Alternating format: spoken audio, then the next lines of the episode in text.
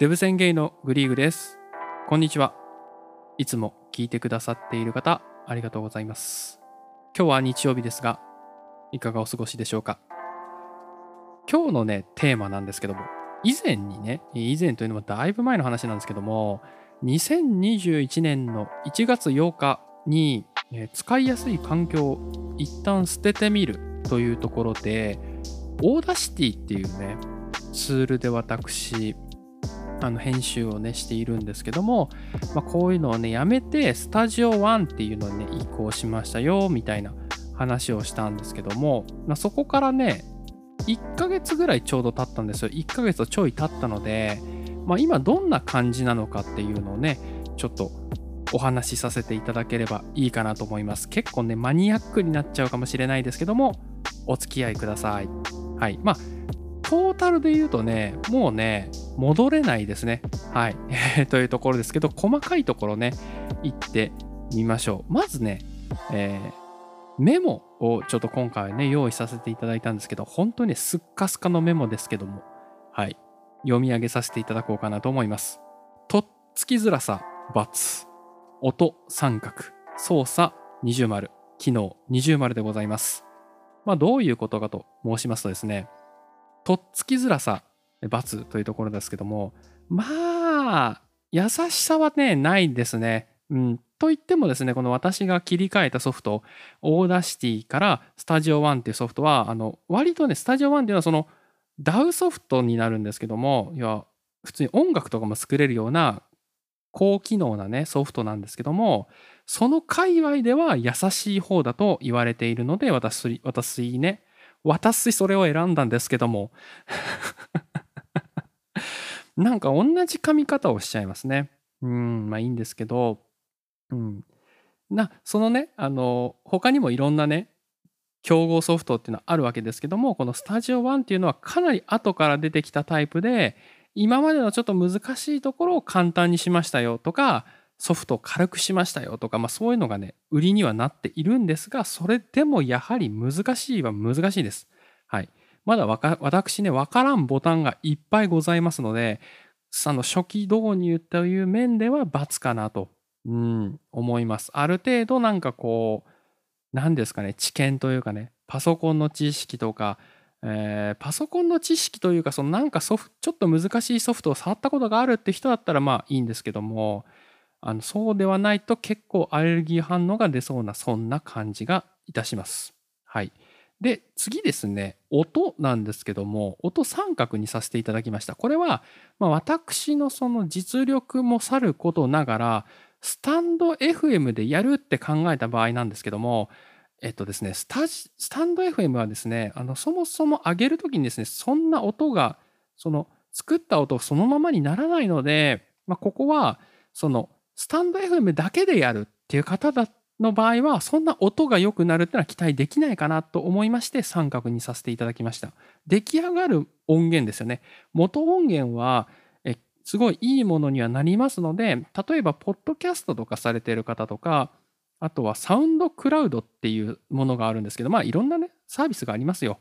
なので、その、スタンド FM で考えずに全体で考えれば音は二重丸にはなるんですけども、スタンド FM 単体でやろうかなみたいなちょっと導入してみようかなっていう考えてる方で音を良くしたいっていう観点だとちょっと三角まだ三角かなっていうふうにさせていただきました。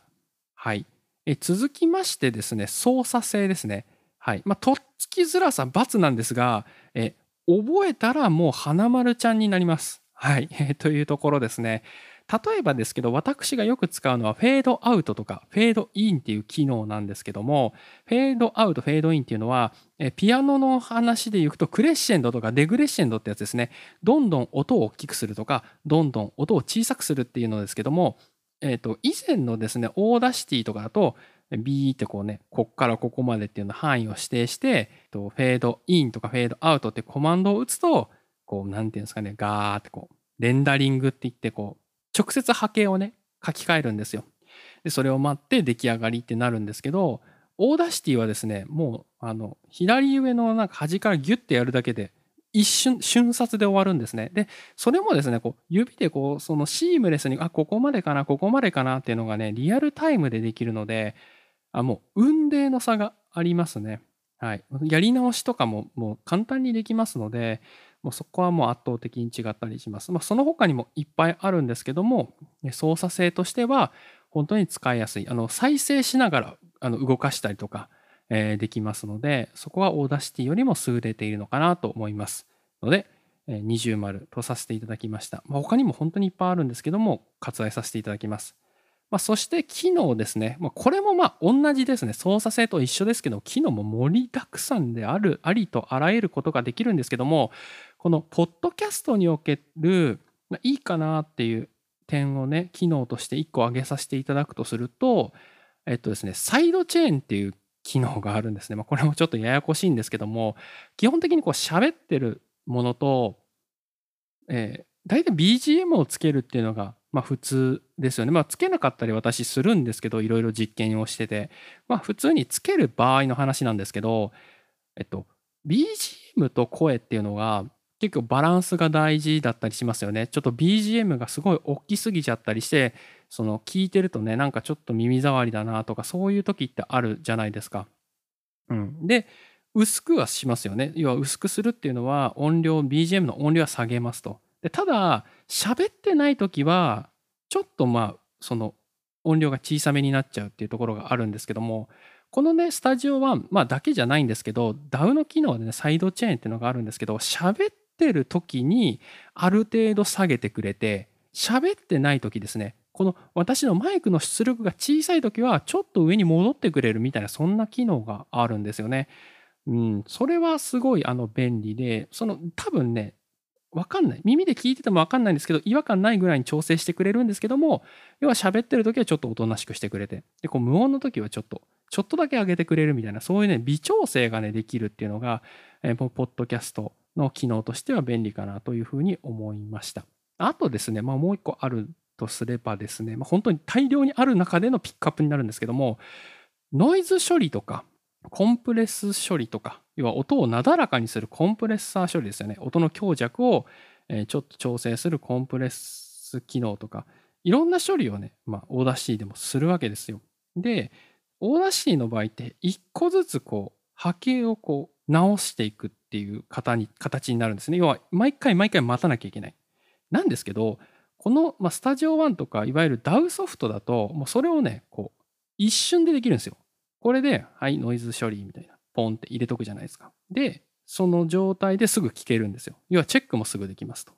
うん、で、最後に波形をいじったものを出すっていう、もうそこの考え方が違うんですよね。うんまあ、事前にこう予約して刺しとくみたいな。コンプレスした音はこういう風に聞こえるんだみたいなのをインサートっていう考え方があって、これちょっとマニアックになりすぎてるかな。まあ、いっか。えっと、インサートをどんどんしていく、予約をしていくんですよ。要はとノイズ処理してコンプレス処理をして、えー、ゲイン調整をしてという情報をね事前にこう予約予約予約予約で入れときますでその予約した処理をプレビューできるんですよすぐ聞けるんですよこうこういうふうにあの調整してた場合こうなりますよっていうのすぐ聞けますとでちょっと前の処理とか例えばノイズ処理をちょっと調整しようとかいうことも当然できるんですよその段階ではでいろいろこう固めてから音源を作ることができるんですよね。そう、そこがね、全然違うんですよ。 Audacity の場合は毎回毎回こう波形をね、パンパンパンパン、え削ったりしていかなきゃいけないので、後に戻れないっていうね、デメリットがあるので、そこが大きいんですよ。本当時間が全然違うんですよ。かかる時間が全然違うなっていうのがあったので、機能としては二重丸というかもう花丸だなっていうふうに思いました。はい。というところで今日はですね、あのまあ、今回使いやすい環境を一旦捨ててみて、えー、 Audacity からスタジオ1に変えたスタジオ1のレビュー使用感でございました。それではまた明日。バイバーイ。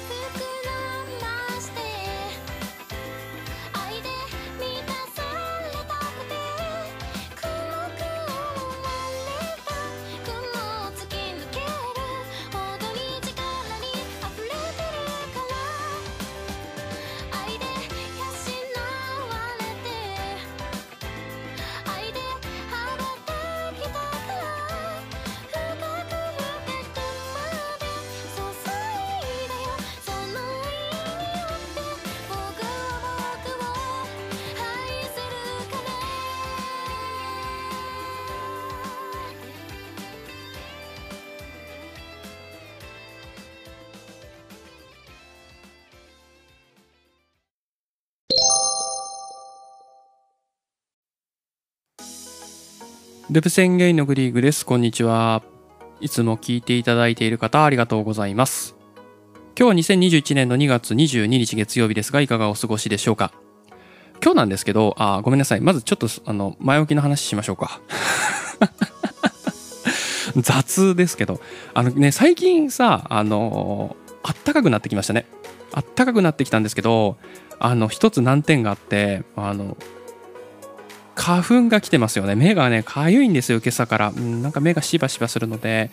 同居人もなんか目がかゆいってずっと言ってるので花粉がやってきたなっていう花粉シーズン到来でございます。なんかね寒いところがさ嫌じゃないですか。寒くなってくると嫌だなって体がね自律神経がさやられてきて嫌だなってなってあったかくなったらなったで今度花粉になんか悩まされるっていうねこう万年なんか何かにやられてしまうっていうそんな体質でございますが皆さんはいかがでいかがお過ごしでしょうか？はい。今日なんですけど、えー今日はですね改めて私自己紹介をねちょっとだいぶ経ってるのかな？私9月4日からですね半年ぐらい一応毎日やらせていただいてるので、まあ、改めてねプロフィールの方を読み 上げさせてもらおうかななんて今日は改めて自己紹介という形でやらせていただきたいかななんて思います。よろしくお願いします。はい、えーメモの方というかプロフィールを読み上げさせていただきます。デブ戦でゲイでアラサーの私が日々思っていることや実践もう一回いきますね。デブ戦でゲイでアラサーの私が日々思っていることや実施していることについて音声ブログのような形で残しています。毎日更新予定ですのでどうぞお願いします。はい、まあ、一応これ守ってやってますね毎日ね。なんか何かしら物体が上がってるっていう感じですけどもね。はい、えーやっております。私ねデブ戦でゲイでアラサーなんですけどあのえっとね大体ねどういうデブ戦がいいかっていうとあの100キロ以上、まあ、未線って言われるタイプのその未桁っていうことですね。100キロっていうのは3桁あるじゃないですか数字が。なんでそのそこ以上っていう感じの人が好きだよっていうそんなところでございます。あのね実際これじゃあ100キロ以上あったらいいのかってそういう話じゃなくてもうちょっと余裕は欲しいですね、うん、あの100キロだとなんか結構前後するんですよね。3桁ある人って普通に普段から毎日生きているだけで23キロは上限するのでもうちょっと余力を持って110とか120とかあっていただいた方が個人的には安心かななんて思っています。大体そのぐらいの人って身長も高いので180センチぐらいあるのではい。あのそのぐらいが一番理想かなと思います。はい。というところなんですけど、えーで私ですね、まあ、同居人と住んでましてもともともと付き合った付き合ってたんですけど19の時ぐらいから付き合っていて多分56年で別れているんですけど、まあ、その後もなんか一緒に過ごしてるよっていう、まあ、そんな感じでございます。なんでその同居人って話が結構出てくることが今後もあるかもしれないです。はい。えー、というところですね。えー、と、次が、年齢ですね、32歳、アラサーで32歳でございます。はい、社会人歴は10年ぐらいですかね。はい。先に社会人歴の話をしちゃいましたが、次にお仕事ですね。お仕事は会社員です。あのただのサラリーマンでございます。まあ、サラリーマンですけど、基本的にものづくり系ですね。エンジニアとか言われる。エンジニアっていう呼び方はあんまりなんかよくパッとしてないんですけど、自分の中でピンときてないんですけど、はい、営業職ではなくて技術職的な感じですね。はい、その中で、まあ、ズブズブ、えーやってますね。なんでその仕事に対する意欲っていうのはもう全然もうないですね。もうあの本当に、あのー基本的にそのその社会のね会社の中でのその一歯車として働かせていただいております。次、えー、と趣味ですけども、まあ、趣味いろいろバーッとあるのでヨガ健康映画音楽ゲームガジェットなんですけど、まあ、ヨガですね。ヨガについてお話ししますと、ま、ヨガはですね週4から週5で私行ってます。でこれなんかねなんで行ってるかね自分でも分かんないんですよ。あのなんでこう通い続け出てるのかが分からないってことですね。毎回行くたびにかなりきついやつなんですね。そのいろんな種類がヨガってあるんですけど私かなりハードなやつやってまして毎回行くともうねもう嫌だってなるんですよ。もうフラフラなんですけどでなるんですけど終わった後はなんかすっきりしてあ次も予約しなければみたいなね感じになっているんでおそらくですけどなんかやってる時にねなんかこうエンドルフィンというかね脳内麻薬がね出ているからもう依存症になってるんじゃないかと私推測しております。はい。まあ、趣味はこんな感じ。他にもまあありますけどまあざるな感じですよね。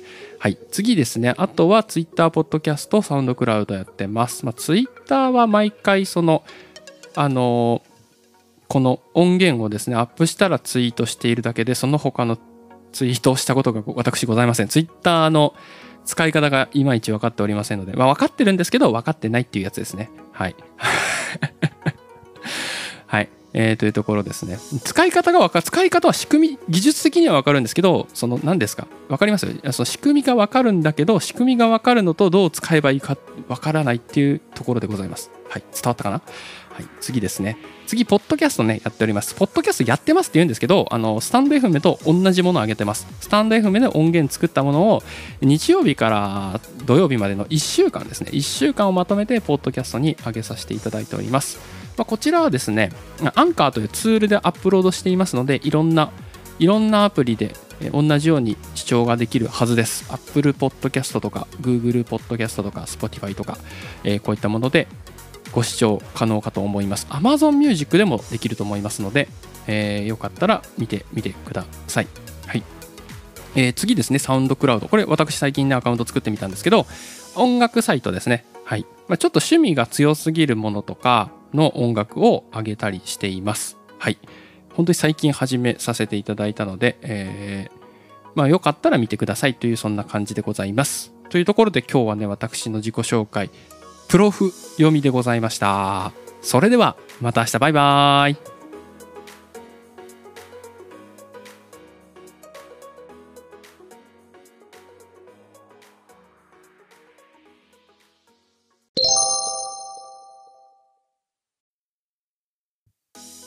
デブ宣言のグリーグです。こんにちは。いつも聞いていただいている方ありがとうございます。今日は2021年2月23日。火曜日となりますが、いかがお過ごしでしょうか。今日はあの祝日ですね。はい、祝日なのでお休みの方も、そうでない方も聞いていただきましてありがとうございます。今日なんですけど、あのー、私がまあ苦手なものを3つご紹介しようかななんて思います。よろしくお願いします。まずね、1つ目なんですけど、トマトですね。はい。トマトってこの世のものとは思えない味がするんですよ。あの本当ねトマト好きな人からすると理解できないと思うんですけど私はね逆にトマトが好きな人がね理解できないんですよ、うん、でね大体トマトね好きな人はこう言うんですよ。あこれはねこのトマトは美味しいよって。うん。甘い本当に甘い果物みたいですごい美味しいから食べてみてって言うんですけど全部嘘なんですよ。今までそれで美味しかった試しが一回もないので本当にねトマトとはね仲直りできないっていう まあそんな感じでございます。でね他にねトマトが嫌いな人っていうのねまあ何人か何人かねあの話したことがあるんですけどすごい共通しててケチャップは大丈夫なんですよね。うん、でトマトジュースもダメみたいな、うん、ダメとねダメじゃないトマトに対してのラインがきっちりしてるなっていうのはあったので私もだからじゃあピザは食べるの？ピザは全然ね食べれますよみたいな。そんな感じなんですよね、うん、あとピザに乗ってる薄く切ったちょっと何ていうの？何ていうのかな？ぐじゅぐじゅしてるトマトあるじゃないですか。もうなんか原型とどめてないタイプのやつ。あれだったらね食べれたりするんでその本当にこう生のトマトですよね。あれがね本当にもうダメですね。うん。うってなっちゃう。おって。えずいちゃうぐらい嫌いです。はい。これが1個目でした。で2つ目ですね。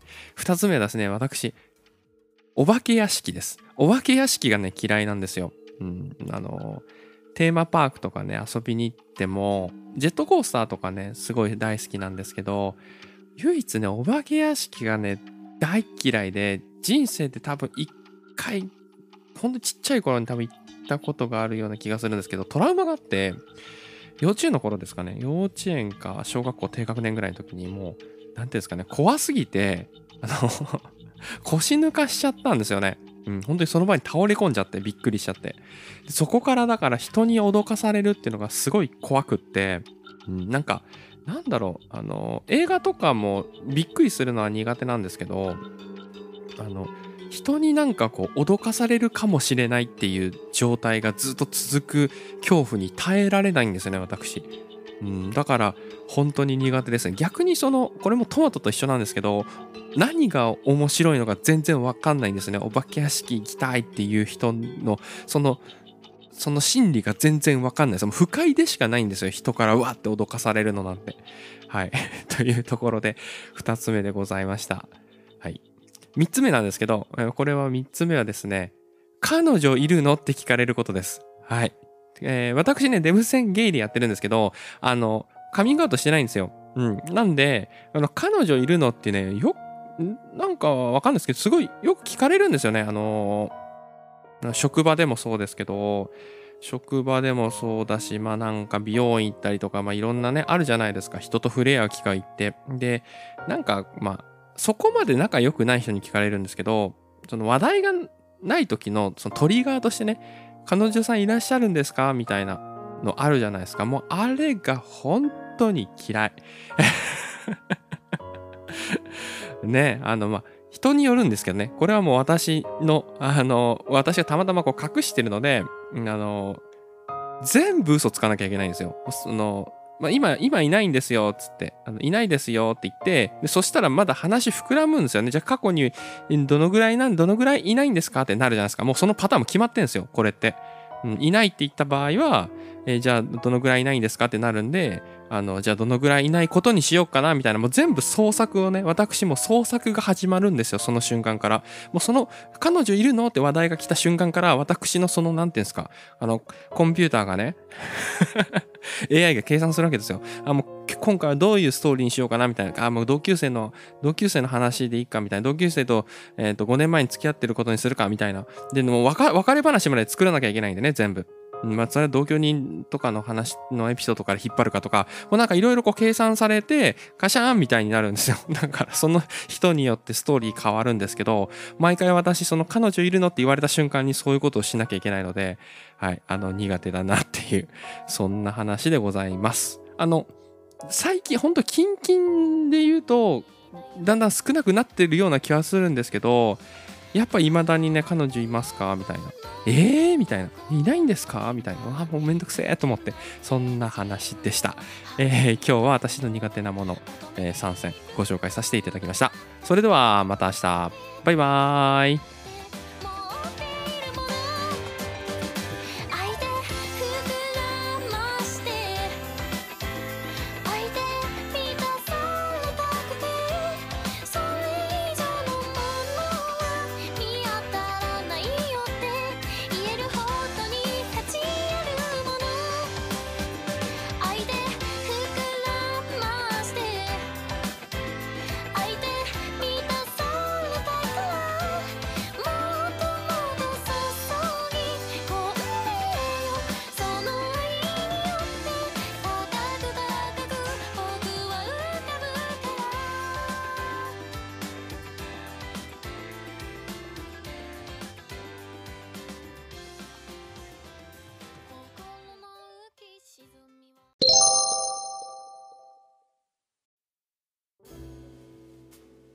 デブ宣言のグリーグです。こんにちは。いつも聞いていただいている方ありがとうございます。今日はあの加藤さんに最初から来ていただきました。加藤さんこんにちは。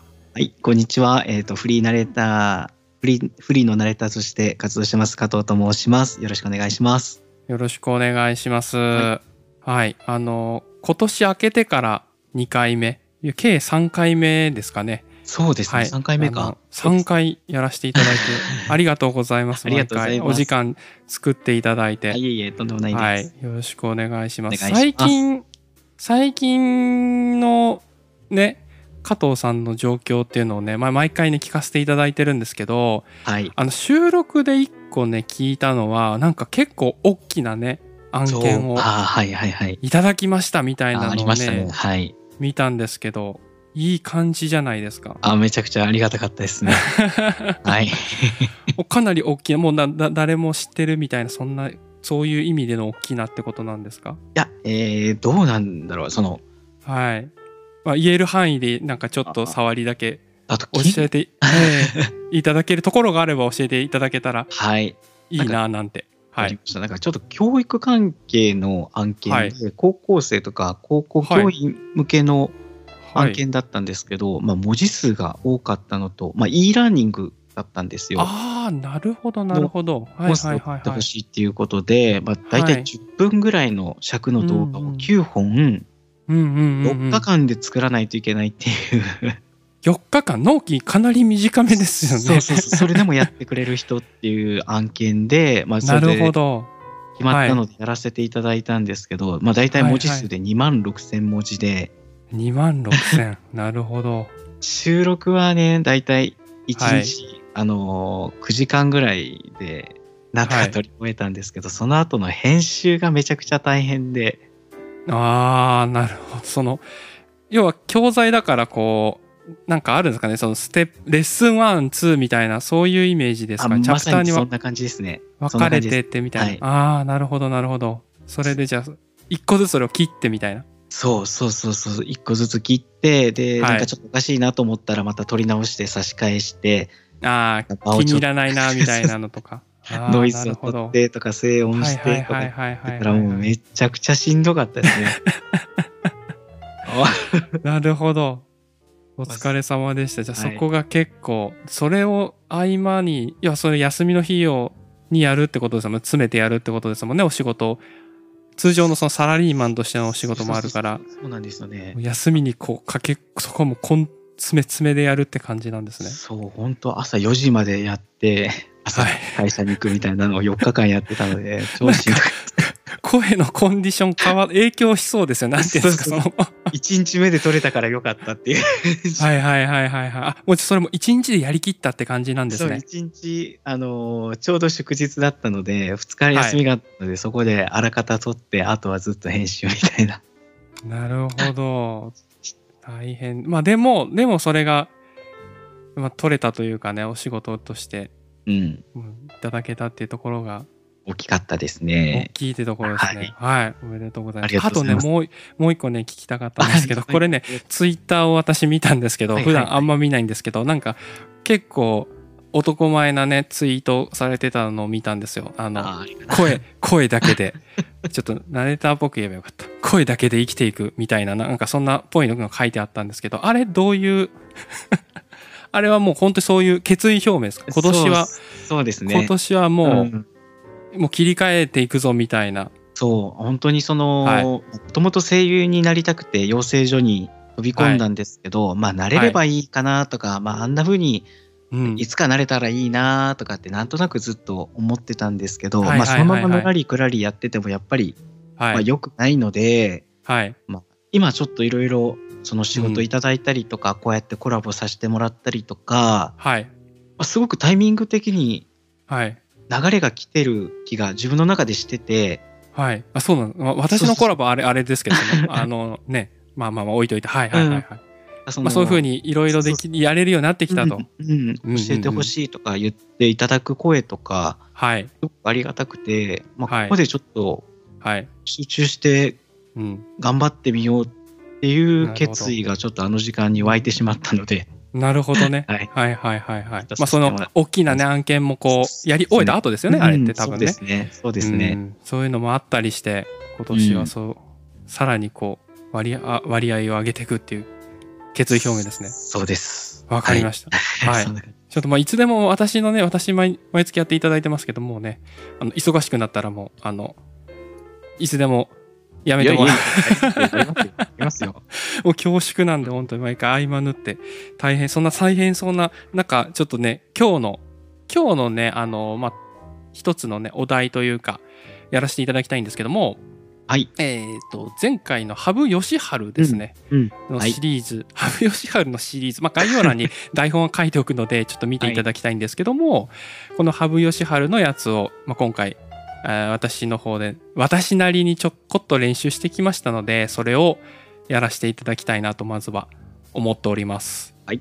はい。まあ、区切りとか、あのはですね、入れ、自分なりに入れたのと、あとですね、まあ、イメージをね、沸かせるっていうところで、うんちょっとね、あの音楽をね、聴きながらね、うんやってみると、私の場合は割とそのイメージをね持っていけることが分かってまあちょっとそれで練習したりして、はいたりしましたでそうするとやっぱりイメージは結構湧くんですけど実際そのめちゃくちゃ噛むようにはなってしまったのでそこははい。その文章に今度集中的にイメージでダーって走ってしまうのでそっちがあるんですけど、まあ、そういう形で音楽聴きながらイメージ膨らましたりとかで練習をねしておりました。あはいいいと思います。あの、放送を聞きましたよ。秘策。あありがとうごいざいます。ます。秘策でしたっけかなはいうん。秘策、秘策、秘策をね秘策と。いう秘策なのかわからないですけど、まあ、今回ちょっと、あの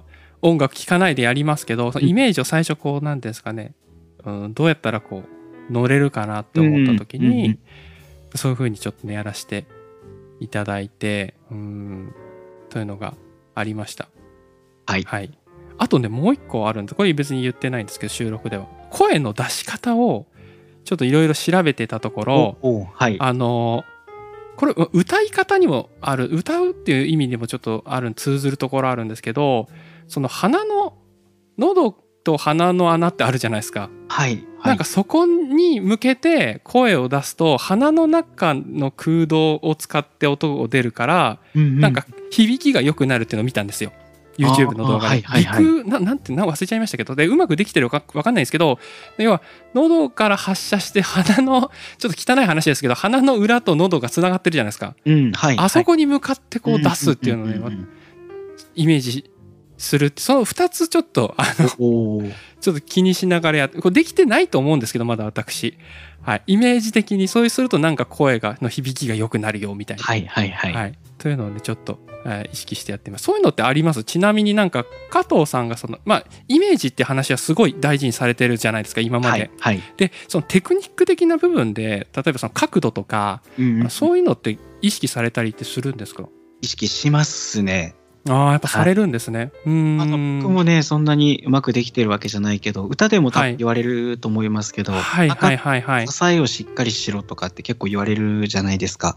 支えはいはい。そのなんていうんですか腹 腹膜というかその痰痰なそうそうそう。なんですか痰お腹のところですね。痰痰ですよね。はい。そこを意識したりとか、さっきはい。おっしゃってた鼻の方に向けてっていうのも、はい、えー意識して、最近は特にその口の中の空間を大きくするっていうことをすごくあ意識してあ口の中ですね。そうですね。な中の空間がどうしても力が入ってしまうともう真ん中に寄ってしまうというか、もう空間がない状態になってしまうんですけどなるほど。そう力を口周りはできるだけ脱力して口の中の空間を本当にできるだけ大きくするイメージとはい。あとさっき、あのー鼻の方に当てるっていうのをはいはいはいはいはい。ですけど、あのー口のねあのうう上顎っていうのかなを下でなぞっはい。たら硬いところからなんか途中から柔らかくなる場所がああありますね。あると思うんです。よありますね。そうそうそう。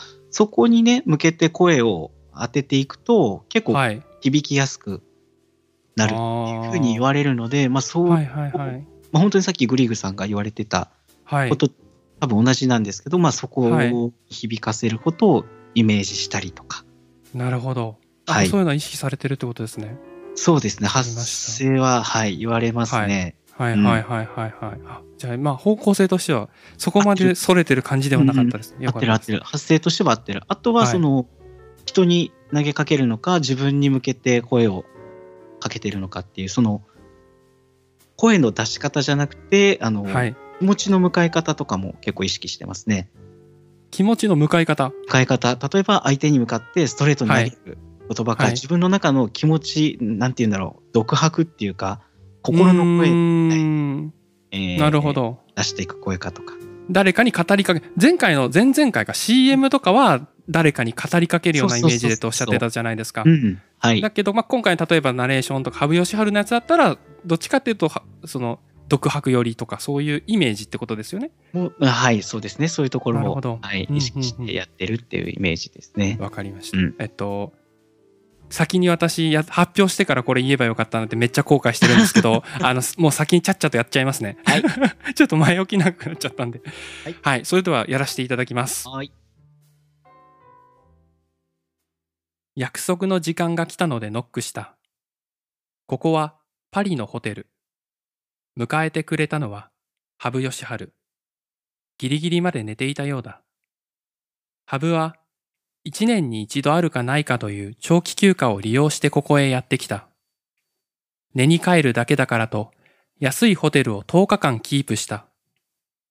パリでの過激な休日を楽しむために、今日からハンデをしたような日々が始まる。朝食をとった後、決戦の会場へ向かう。パリ屈指の高級住宅街の一角にある歴史を感じさせる建物。ここは世界トップレベルのプレイヤーが数多く在籍し、ヨーロッパで一番格式が高いと言われるチェスクラブ、ナオ。うんうんうん。だいぶなんかはい聞きやすくなりましたね。本当ですか？ちょっとね、うん走っちゃう癖もあったので、あのゆっくり、ああ。なるべ。くゆっくり読もうかなっていうのはうんうんうん。意識しました。なんかやっぱり、早く終わらせたいとき気持ちがちょっと出てくるんですよ。あそうですね。うんのなんか早なこういう長い文章だとどうしても早く終わりたいから早く走りたくなるんですけどそこをずっと抑えながら今ちょっと意識しながあめっちゃわかりますね。やってましめった。ちゃわかる。めっちゃわかる。あ、わかりあ、そうなんです。そういうもんですかね。なんかね、うんはい。あどうぞどうぞ、ごめんなさい。なんか、秘策の時も結構は、あの時結構走ってましたよね。あの収録の時。知ってましたね。走ってましたね。そう、あれは、そのご指摘をちょっとねいただいて、走ってないって言われたんで、ああ、そうなんめですね。めちゃくちゃゆっくり今回、家のやりました。なんで。うんうんうんだから多分自分がやりすぎぐらいで多分真ん中というかなのかなと思ってかなりゆっくりもうすっごい遅いなっていう風にちょっとやってみました、うんはいちょっといろいろ意識するところがねいっぱいあったんでそうですよね。イメージするっていうのがちょっと今のだと若干ちょっと薄らいできた感はあるんですけど。はい。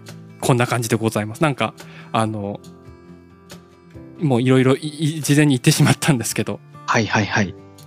えー。コメントあればあの厳しめでお願いします、とはい。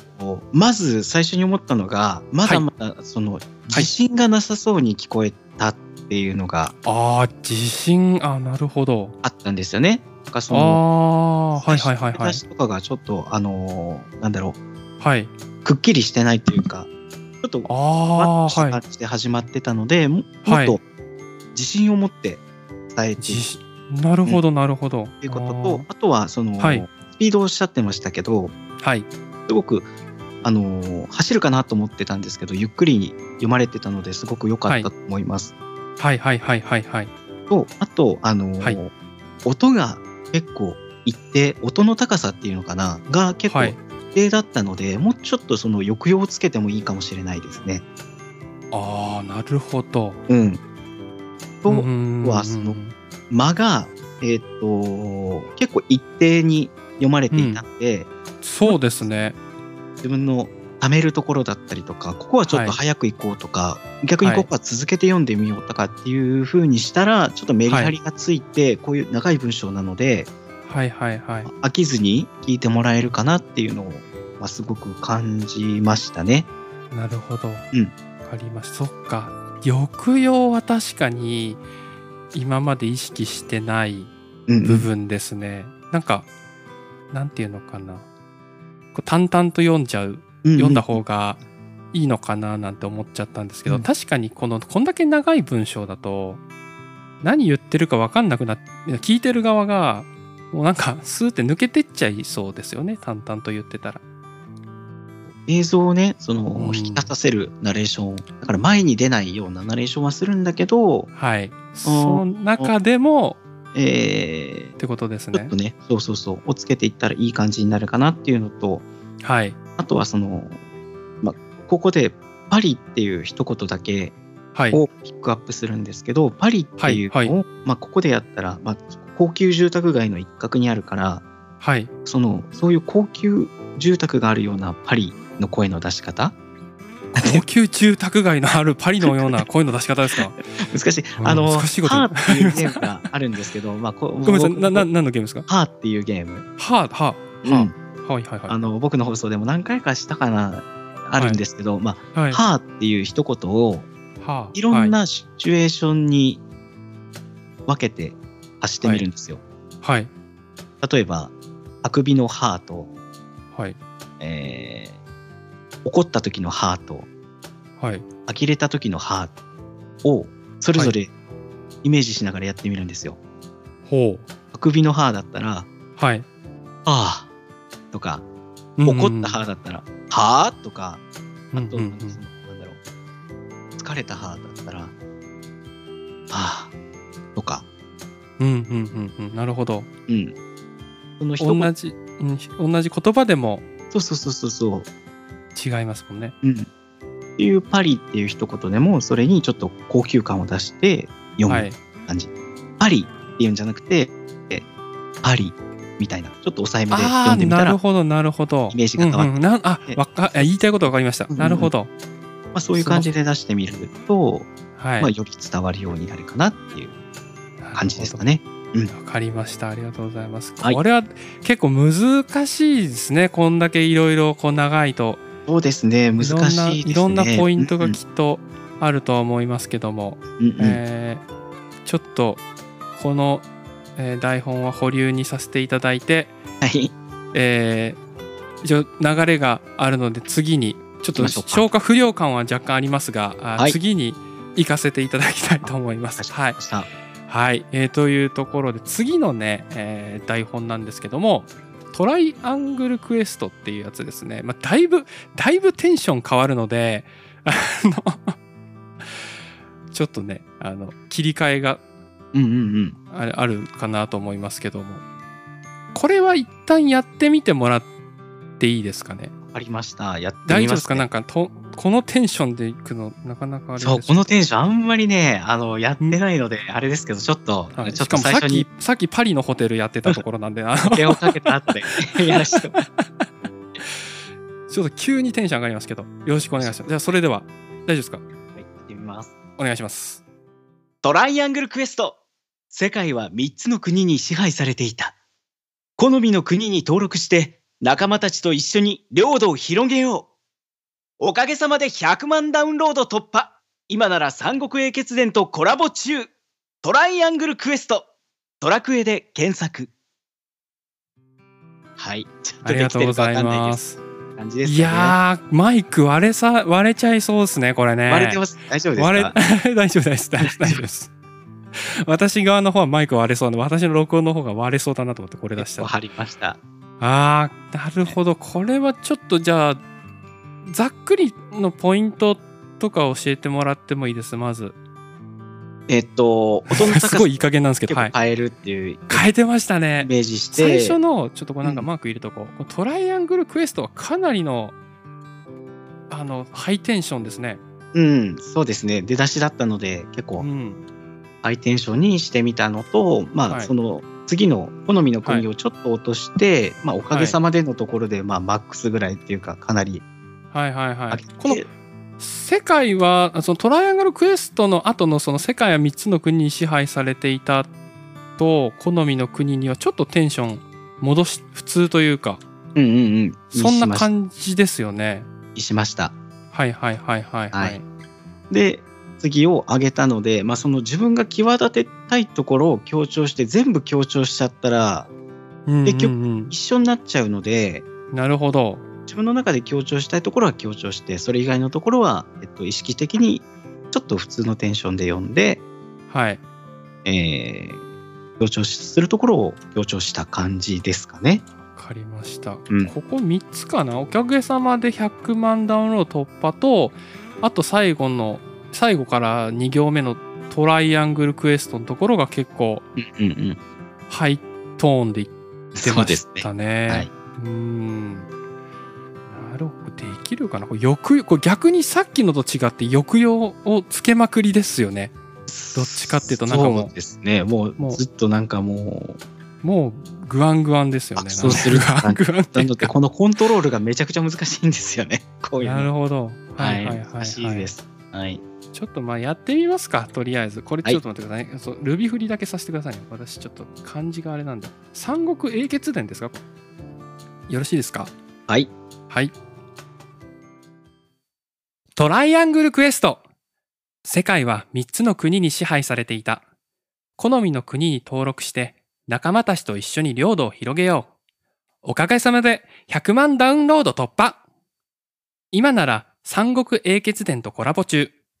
トライアングルクエストトラクエで検索。うんうんうん。あの照れがすごいありましたね ごめんなさい照れがありますか？照れはこれは一番最もその羽生善治と逆にああ、そうですね。あもうすごいですね打ち壊していかないとですね。そうですねまだ全然ですよね、これはもっと出せるんじゃないですかもっと多分出さないと自分で全然出せてないなって思いながら読んでましたね、でもなんかなんだろうな、その、はい可愛らしいアプリをイメージしました。あ、結構そういう可愛い感じのアプリなのかなって思いました。あ本当ですか？うん。ななるほど分かりました、はい。ちょっとなんか今回もそのご指摘をこの いきなり読んだ中で若干いただければありがたいんですけどもどうでしょう？なんかその、はい可愛らしい感じって言ってたんですけど、どうなんでしょう？三国英傑伝とか、なんかその、領土を広げようとかって言ってるから、はいあアプリがどなるほど。どんなイメージかわかんないんですけど、なはい。どっちかって言ったらどうなんだろうな。男の人向けのアプリなんじゃないかなとかって思うんですよね。ーあー確かにそうですね。そう。なのでちょっと,、はい。ちょっとなんだろう。男らしい感じでいくっていうイメージかな。ああはははは声の方向性としてはそっちに、えーしていうんくのと、おはい。あとはもうもうちょっと強調する箇所を、あのー大げさにやってもいいかもしれないですね。あもっとですか？もうなんか結構いったつもりだったんですけどまだじゃあ足りてない感じなんですね。もっとやっていいと思います。ああわかりました。そこのじゃあそのオンオンとオフというかうんうん。強調する部分、最初のトライアングルクエストってところはもうと次のところはもっと落差があってもいいと思いますね。いいというところですね。うんうんうん。わかりましたじゃあ。ちょっともう一回やってみますか？もう一回やってみます。ははい。いきます。はい。トライアングルクエスト。世界は3つの国に支配されていた。好みの国に登録して仲間たちと一緒に領土を広げよう。おかげさまで100万ダウンロード突破。今なら三国英傑伝とコラボ中。トライアングルクエストドラクエで検索。うんうんうん。もっと多分出していいと思います。ああの、そしてなんか出ねえっすね。いや、そうそうこれはねちょっと多分いやわかります。あおっしゃりたいことは なんとなくあのこいつまだ出せてねえなっていう感じ。で自分も分かってます。なんかうん。なんかこういうなんだろう。かなり吹っ切れなきゃいけない時ってどうすればいいんですか？どういうふうに。えーっと、なんか一杯引っ掛けたい感じですね。それだったらなんか吹っ切れるかもしれないですけどあみたいな。そうかもしれないですね。そういうノリなんですよね今の気持ちとしては。まあ、この世界に入っていくのと、はい。まあ技術的なことで言えば、ちょっと僕もそのボリューム、声の声量を上げちゃってるんですけど、はいはいはいはい。よく言われるのは、声の声量って全部一定で読みなさいって言われるんですよ、こういうナレーションでも。えあそうなんですか。声でじゃあ声を強く言うことでやっちゃダメってことなんですか？その表現の仕方としては。あんまよ。そうそうそうそう。もう一定にしなさいって結構言われてて、えー。まあ、どうするかって言われたら、その声の響きを深さで変えていけっていうふうに言われるんですけど、まだ僕もそれがうまくコントロールできてないんですけど。本来はじゃあそのなんかその声のテンションとか要は音程とかなんですかね？音程とかうんうんうんでその表現するのがよろ良いということか声量はボリュームは基本的には一定でっていうふうに。あでも確かにあれかその CM とかに映像としてくっつけるときに音量にばらつきがあると困りますもんね。うん。結局ばらつきがあっても多分直直されちゃいそうですし、うん。編集とかで。そうなんですよね。うんそっかそっか。確かに。私もポッドキャストで音声を作るときに音音程の落差は潰したりしちゃうので、うん。うんそういうのがあありすぎても結局修正されそううんそうですもんね。うんうんうんはいなるほどまだまだですねここはじゃあ私ここをちょっとあのちょっと突破できるようにまた練習して 参ろうかなと思いますので。今日はこの辺りで今回はちょっとまた違うところのエンジンの入れ方を模索して参ろうかなと思います。はいわかりまはい。ありがとうございました今日は加藤先生に。お越しいただきました。せんありがとうございました。ありがとうございます。それではまた明日。バイバイ。バイバーイ。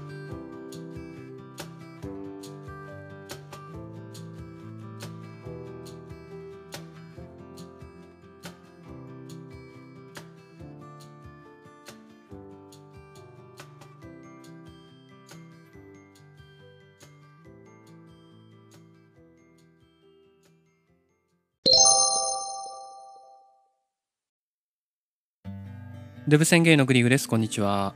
いつも聞いていただいている方、ありがとうございます。今日は2000、あ、ごめんなさい。取り直さないでいこうかな。うん、これだとね、大体ね、序盤でミスると、取り直すんですけど、今日は取り直さないでいこうかななんて思います。はい。まあ、今日はね、実際の収録日と違う放送になります。木曜日ですかね、今日は。はい。木曜日にアップしてると思いますけども、なんか前置きが変になっちゃいましたけど今日はですねお酒のトラブルについてお話ししようかなと思います。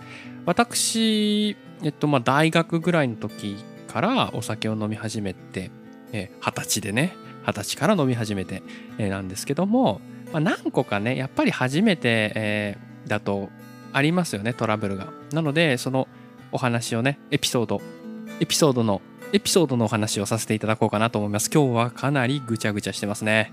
はい。というところで、2つほどあるんですけども、まず1つ目ですね。これは私が大学年ぐらいの時での話なんですけど、ちょっとね、あの、あのちゃんと言えないんですよね。うん。私年齢もちゃんと言ってるし、逆算するとなんかいくつか分かっちゃうから、ちょっと大学運年の時なんですけど、まあ先輩とかといてね、えー、サークルでの話なんですよ。サークルで、まあ、合宿がありまして、うん、でまあある程度のそのものいろいろ終わって最後打ち上げっていうところになった時の話なんですけどもあの先輩がですねあのタケノコタケノコニョッキッキってご存知ですかね？あのタケノコニョッキッキってやるじゃないですか。でそのリズムに合わせて1ニョッキ2ニョッキ3ニョッキみたいにやっていくんですね。はい。でここでですね誰かとかぶったり1ニョッキとか言った時にですねその人とこう重なってしまったタイミングが重なってしまったって時に、まあ、お酒を一杯飲むっていうバカみたいな遊びをやったんですね。あのまあ、詳細はね言葉で説明するのが難しいんでタケノコタケノコニョッキッキでググっていただければすぐわかるんですけどルールはね。ルールは非常に簡単なんですけども、まあ、要はなんかゲームをやって罰ゲームで一杯飲むみたいな、まあ、そんな遊びをやっておりました。それをねやって、まあ、ずっとやってたんですよ。ゲームとしてね。もうだんだんなんかおかしくなってくるわけですよ。ウォッカとかを飲んでたので、本当に危ないですよね。本当危ないんですけど。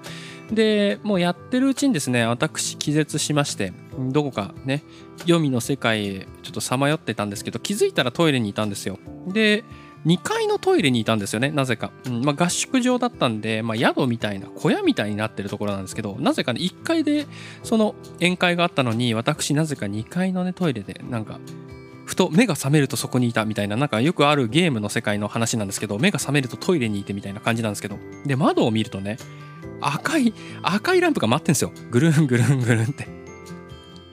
ねびっくりしました。救急車が来ておりまして。はい。あのーその先輩がね言い出しっぺの先輩があの急性アル中でね倒れちゃったんでっつって運ばれましたっていうことがありました。まあ私はねあの全然何ともなかったんですけど。まあ何ともないけど記憶は飛んでましたけどね。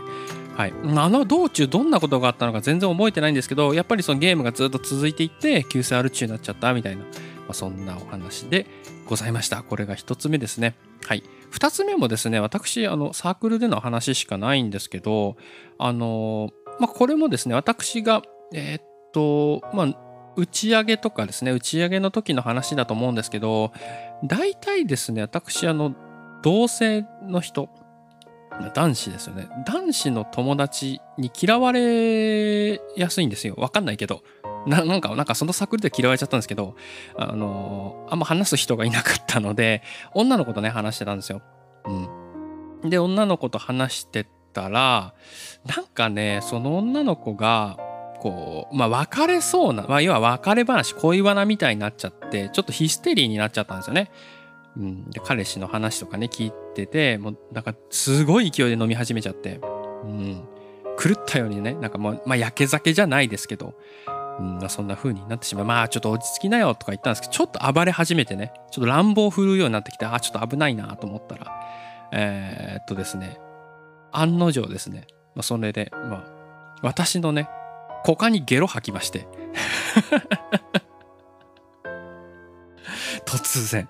あのそうめんをねあまあそうめんだったか乳麺だったか分かりませんけどもぐーって吐きましてね、えー、私の股間びっちゃびちゃになったっていうあのそんな話がありました。うんあのその後も女の子はまだちょっとなんていうんですか酔いが冷めなかったんでそのもうなんか暴れ回ってて、ゲロ吐いた後にね、私の股間にゲロ吐いた上にまだ暴れていて、なぜか私をトイレに引きずり込もうとしたりですね、もうわけわかんないことしたんですけど、最終的にはその彼氏さんを呼んでね、まあその、仲、今あんま良くないってか、その別れそうとか、なんかぐちゃぐちゃ言ってた話を聞いてたんで、なんか微妙な気持ちではあったんですけど、その頼りどころがね、彼氏さんしかいなかったんで、彼氏さんを電話で呼んで、あのその人に引き取っていただいたっていう、まあ、そんなお話でございました。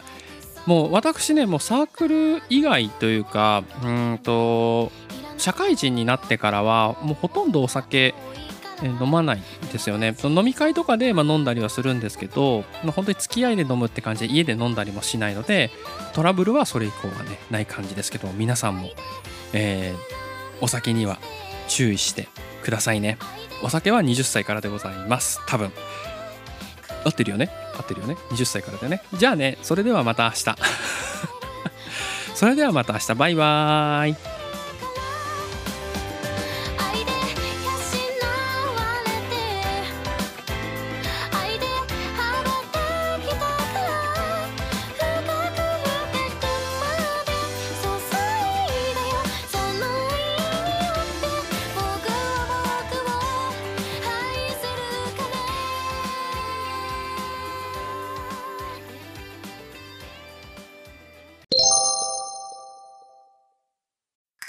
ウェブ宣言のグリーグです。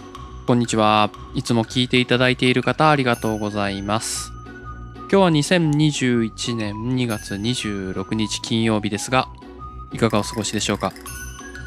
あのとうとうね、このシーズンが来てしまったんですけど、あの、花粉ね、花粉がやってまいりましたね。同居人、私ね、10年ぐらい一緒にいる同居人がいるんですが、同居人はね、おとといかな、それよりちょっと前ぐらいに目がね、かゆいかゆいって言い出していて、で、私の方はね、あの、まだ大丈夫だったんですよ。お、今年は大丈夫かななんて思ってたんですけど、昨日ね、ついにね、発症してしまいました。なんか、こういう花粉症っていうものって、よくコップの水に例えられると思うんですけど、こう、どんどんね、蓄積していくんですって。でその水が溢れたタイミングでアレルギー発症みたいになるんですけど私も昨日はもうなんか目の奥がもうギュンギュンしちゃってですね目の奥のかゆみとあと鼻づまりとですね。まあこれはねいつものことなんで別に慣れたもんなんですよ。うん、今日ちょっとね、お聞き苦しいところがあったらね、申し訳ないんですけど、ちょっと鼻声になってしまったりとか、まあ、するっていうことはあるんですけど、一番辛いのがね、頭がね、重いんですよね。なんて言うんですかね、これ説明しづらいんですけど、頭がギュンギュンなるんですよ。うん、あの、気象病じゃないですけどね、前のその、どっかでね、気象病の話も、気象病？気象痛でしたっけ？低気圧になった頭グワングワンするみたいなのと同じようにですねそれのねかなり強烈なバージョンがやってくるんですよ。私の場合はね人によると思うんですけどこれがほんと辛くってなんか頭がふわふわふわふわするので何ていうんですかねメンタルに影響が出るんですよ。なんかやる気が起きないとかなんか立ち上がるのがめんどくさかったりとかそういうね現象が起きてしまいます。というところで今日はねアレルギーについて前置きが長くなりましたけど、ほぼ雑談の感じでアレルギーについてお話ししようかなと思います。まずアレルギーって皆さんも知ってる方もほとんど知ってると思うんですけど、はい。アレルギーっていうのは、あ、これお医者さんじゃないからあれですよ。あの話半分で聞いてほしいんですけど、あの自己免疫疾患って言われていて、その異物、体がね、のその何か、例えば今回ね、花粉症で言うと花粉ですよね。花粉が鼻に入ってきますよね。で、本来花粉は別に体に害を及ぼすものではないんですけども、その、体が勝手に、こいつは悪いやつだと思って、こう、くしゃみをね、出させたりとか、その血管をね、圧迫して、あの、鼻を詰まらせて、その花粉が入らないようにするとか、そういうふうにですね、過剰反応してしまうということが、えー、アレルギーということですね。はい。なので、なんていうんですかね、過剰に反応しすぎてってことですね。もうそのままなんですけど。はい。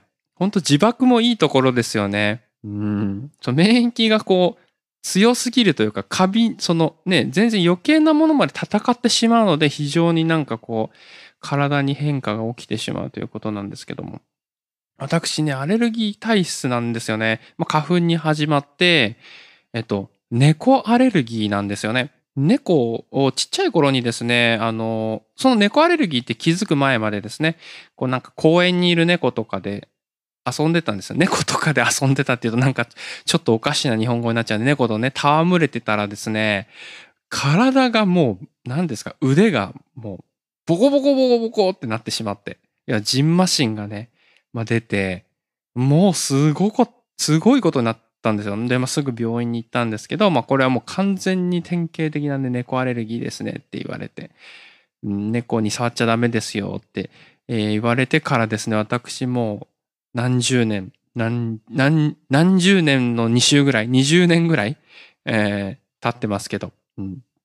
そこから猫に触ったことはね、一切ございません。はい。猫はね、見た目可愛いんですけどね。はい、そういうところがあって私は、えー、触れないですし、もうなんか、それをきっかけに犬も触らなくなっちゃいました。なんで動物とか触るのがちょっと怖くなっちゃったんですよね。あの、何？動物のその吠えるから怖いとか、なんか引っかかれるから怖いとかじゃなくて、普通にあの体がブワってなるのが嫌なので、そのなんかあんまりその生き物に触らなくなっちゃいましたね、そこから。そのちっちゃい頃の幼少期から、そのなんかちょっと嫌な思いをしてしまったので、うん、そういうふうになんか謎のものに触るものに、謎のものというか、生き物を触ることにですね、ものすごいね、抵抗がね、出てしまいました。はい。大人になってもそれはね、ずっと変わってないんですけど。はい。これが、えー、一つ目のね、私のアレルギーなんですけど、あとはね、もう全部食べ物になるんですね。食べ物も結構あって、まだ多分ちゃんと調べればね、もうびっくりするぐらい出ちゃうんで調べてないんですけど、まず体に変化が起こるものとしてはですね、私、キュウリがダメなんですよね。キュウリを食べると、あの、これはね、大して変化はないんですけど、喉の方がですね、イガイガするんですよ。もう確実に何か反応、化学反応が喉で起きてるのはもう間違いないんですよ。で、喉のその食道のところがちょっとずつこう、なんていうんですかね、腫れて、食道が狭まっていく感じがわかるんですね、キュウリは。まあ1本ぐらい食べるとそんな感じになります。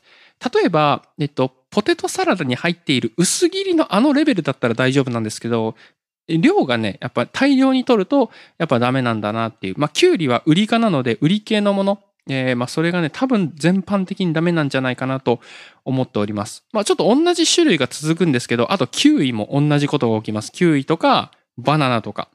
えー、まあこういったものもですね、あの、量を取りすぎると、私ね、喉がね、カイカイになってしまうっていう そんなね、めんどくさい体質なんですけども、はい。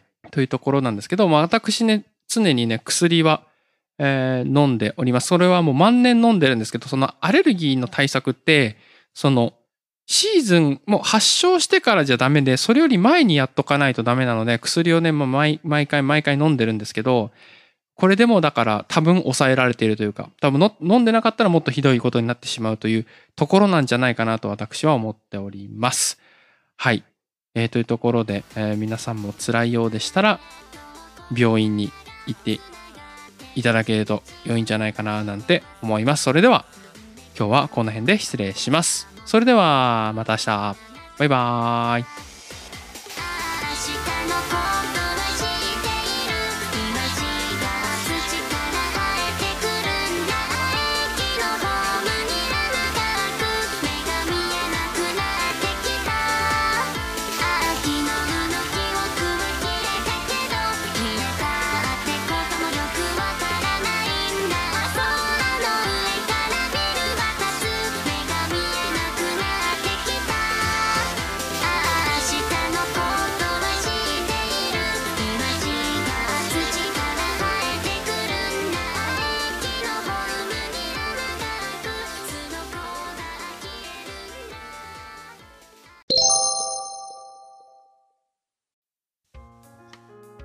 デブ宣言のグリグです。こんにちは。いつも聞いてくださっている方ありがとうございます。今日は2021年の2月27の土曜日ですが、いかがお過ごしでしょうか？今日はね、土曜日ですので、まあ、私ね、今日ヨガをね、2コマやって、で家に帰ってきて、収録をさせていただいております。よろしくお願いします。今日はフリートークの方をさせていただきますので、メモを読み上げます。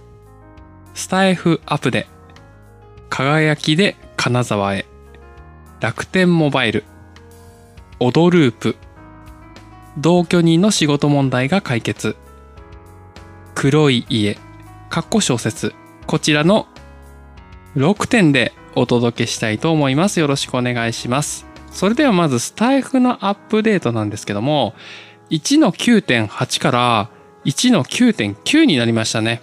はい。なので、リリースノートの方を読み合わせさせていただきたいなと思います。更新の内容。検索結果に表示するチャンネルの並び順を改善しました。ああ、検索か。皆さん検索って使ってますか？私はほぼ使ったことないですね。はい。なんで使わないんだろう？なんか、YouTube とかってものすごい検索をよく使うんですけど、スタンド FM でなんか検索をしようって思わないですね。なぜでしょうか？はい。なんか調べ物をするとか、なんか情報を得たい時にスタンド FM って感じではないですよね。うん。まあ、どんな並び順が変わったのかなんで私使ってないからわかりません。はい。えーというところで次に行きたいと思います。収録の外部音源挿入時にクラッシュすることがある不具合を修正しました。まだあったんですね。あの、私の今環境では、うんと外部音源挿入して使わせていただいてるんですけども、まあ、昔一時期、あの、最初に導入されてちょっと経ってからはですね、安定せずにですね、あの、私の方も音源を入れたらクラッシュするなんてこともありましたけども、今では安定していましたので、え全然ま問題ないかなと思ってたんですけど、でもまだちょっと残骸が残っていたというところでしょうか。はい。続きまして、有料放送を購入者以外はいいねできないようにしました。まあ、最近見かけますね。有料放送ってやつ。なんか見れないやつですよね。うん。ま、こういうのがどんどん増えていくんでしょうかね。はい。まあ、これあるとね、あの、ようやくそのスタンド FM 側にも収益が多分入ってくると思うので、こういうお金が動くものはどんどん実装されていくんじゃないかななんて思いますが。はい。購入者以外はいいねできないになったということですね。うん。はい。次行きましょう。えその他細かなバグ修正とデザインの改善を行っていますというところで、え今後ともスタンド FM よろしくお願いしますとなっておりますが、えっとですね、あの、先週のね、日曜日ぐらいの話なんですけども、あの、私1ヶ月に1回ぐらいね、あの、加藤さんっていうナレーターの、フリーナレーターの方、フル、フリーのナレーションされている方にレッスンを受け、レッスン、おやばい、なんか語彙がやばい、語彙力がやばいんですけど、まあ、フリーナレーターの方と、えー収録をね、させていただいているんですけども、あの、ナレーションのレッスンという形でですね、やらせていただいてるんですけども、まあ、その後ですね、終わった後にありがとうございましたっていう話の後にちょっとね、あの、おしゃべりというか雑談をさ、雑談してた、雑談をしてたんですけども、すいませんね。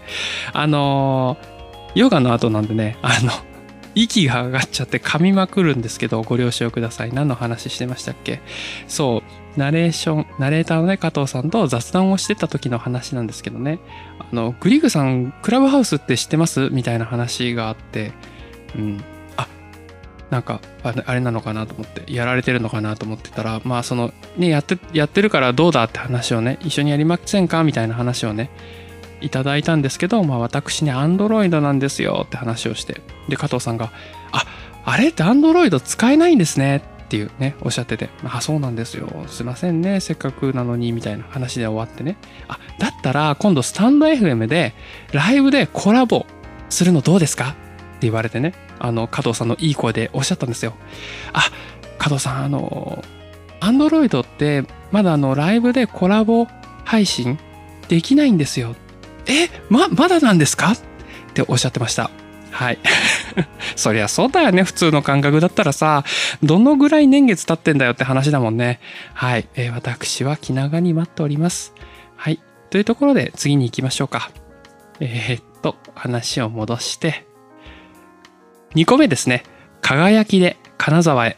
で私ね、あの、今週はバタバタしておりましてですね、出張がありまして、まあ、輝きで金沢へ行ってきました。この輝きっていうのは新幹線の名前なんですね。まあ、私初めて知ったんですけど、というか金沢っていうのも初めて知ったんですけど、金沢っていうのは石川県にある金沢っていうあの都市ですね。はい、に行ってまいりました。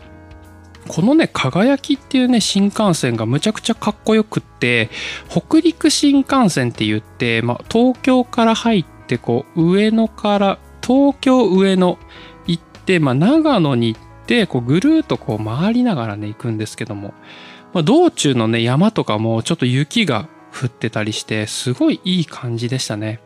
はい。で、金沢はすごいなんか、なんていうんですかね、ちょっと失礼な知らなかったんでちょっと失礼な感じなんですけどちょっと田舎の方なのかなと思ったらものすごいなんか綺麗な都心でしたね。うん、なんか最近こう栄えたのかなというか最近こういろいろ立ってるのかなっていう感じのその何て言うんですかねニュータウンっていう感じですごい綺麗だしあの人もすごいあったかいしそんないい街でございました。はい。まあ本当にとんぼ帰りで行ってきたので何にもできなかった旅行っぽい旅行もね本当お仕事して帰ってきただけなんですけども、え、そういう、えー、きっかけがありましたよっていう話でした次楽天モバイルですね。はい。楽天モバイルが、えっ、ー、と、久々の、あの、だいぶ前のニュースなんですけども、発表がありまして、まあ、最初のね、導入が0円なんてニュースもありましたけども、まあ、私、その、ちょうど金沢、石川県の金沢市に行ってきたので、楽天モバイルってつながるのかななんて、こう、実験をね、ついでにしてたんですけど、えっと、道中はかなり厳しいものがありましたね。その新幹線の中っていうのは、まあ、電波がただでさえ悪いんですけども、あの楽天モバイルは県外になりまくってちょっと使い物にならなかったですね。はい。なので、やっぱりまだ、んで、金沢に行ってもね、金沢に行った時も、まあ、あんまり強い感じではなかったんですよね。うん、なので、その楽天モバイル1本、回線で1本に絞るっていうのは、なかなか難しいかななんて思います。いくら0円でも、じゃあこれにしようって、これで1本にすると、本当にね、こう渋谷とかさ、新宿とかにすすごいどすごい都心に住んでて動くことがないって人だったらいいのかもしれないんですけどそうでない人は結構危険なのかななんて思います。私は楽天モバイルと OCN っていう2つの回線をこう何ていうんですかスイッチできるようにしておいてどっちも使えるようにしているんですけども、まあ、そういうふうにですねちょっとそういうなんかサブ回線というか、まあ、予備の回線を持ちながら使うというのが今の楽天モバイルの使い方なんじゃないかななんて思いました。はい。次。オドループですね。オドループっていうのは曲なんですけど、最近ね、あの、私、同居人がいるんですけど、同居人がね、めちゃくちゃハマってて、うん、あの曲にね。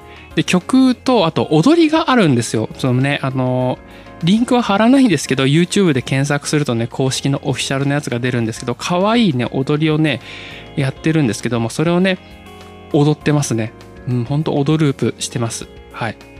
そんだけの話ですね。このテーマはそれ以上のことはないんですけど、はい。えー、非常に微笑ましいなって思います。はい。それでは次行きましょう。えー、っと、同居人の仕事問題が解決。えっと、以前にどこかの収録でですね、まあ、同居人結構仕事で悩んでるってことがあったんですね。まあ、きっかけとしては、その同僚ですね、仕事の同僚に対して、正しい指摘をしたんだけどもちょっとその言い方がすごい良くなかったらしくねその同居人との関係が悪くなってしまったということがあってでその後ねその同居人はその悪く言ってしまったその同僚ですよね仕事の同僚に対してちゃんと謝ったんだけどなんかまあ許してもらえないじゃないですけどなんかうまくいかなかったっていうことがあってすごいね悩んでたんですよ。うん、でずっと悩んでてどうやら今週ですねなんかもう一回ね話す機会があったみたいでその同居人は同居人とその同居人の同僚仕事の同僚の人がねちゃんとこう面と向かって話し合う機会があったみたいでそこで解決したそうです。和解されたそうです。よかったですね。本当にね最近だから機嫌がいいですね。こんなにも機嫌が変わるのかなっていうぐらい機嫌がいいですね。やっぱ仕事同居人って結構仕事に対してこう引きずるタイプというかうん、私はそんなに気にしないんですよね。その、そもそもそんななんか悩ん、仕事で悩んだりするのって本当バカらしくって何も考えてないんですけど、だからその、仕事と現実？仕事が現実じゃないみたいですけど、仕事とプライベートは結構分かれてるので、その、別に仕事で嫌なことがあっても別に普通に楽しめる方ではあるんですけど、結構同居人はそこに左右されちゃうので、まあ、仕事がね、うまくいった方が、まあこう、こっちのプライベート側も楽しくなれていいのかななんて思ってます。まあそ、それ、それでさっきの踊ループを踊ってるにも多分つながってるんだと思いますけど、えーすごいいいですね。微笑ましいですね。今日の、今日のこの語り口調なんですかね？よくわかんないですけど、はい。ラストです。えー今日の最後は、コンテンツ紹介なんですけど、今日は黒い家についてお話ししようかななんて思います。小説しか私ね、読んでないので、カッコ小説にしましたけど、まあこれはですね、映画もありますよね。そして有名ですよね。黒い家、どんな話かっていうと、まあ保健所かな？保険のその、主人公は保険のセールスマンとか営業マン、ちょっと話、だいぶ前に読んだんで忘れちゃったんですけど、まあそういう一般の人で、まあそこから、それとのお客さんとのお話なんですけども、怖いですね、本当に。あのーよく言うフレーズとして、まあこれホラー系なんですけど、結局人間が怖いよねってあるじゃないですか。うん。結局なんかお化けよりも人間が怖いってよく聞くフレーズじゃないですか。で、あなたは多分読んだ後に思うのは、結局人間が怖いって思います。マジで怖いです。これねちょっとね、語れないんですけど、こうちょっとあの、収録ではちょっと内容ちょっと、怖すぎて語れないというか、うん、ちょっと語れないところがあるんですけども、なんかこの、サイコパスな人っていうのは、ここまで、なんですか、人間をものとして考えれるんだっていう、その考えること、考えが怖いみたいな、そんな感じなんですね。その、下手くそですね、説明が。そんな感じの物語でございましたので、うん全然ね、ドッキリとかびっくりとかはないので、まあ、小説で私読んだので、そんな、なんていうの、怖い表現っていうのも、その驚いたりもしないので、そのそういうのが苦手な人、お化けとかが苦手な人も読めると思いますけど、非常に怖い話となっておりますので、おすすめでございます。それでは、今日も元気にお過ごしください。それではまた明日。バイバーイ。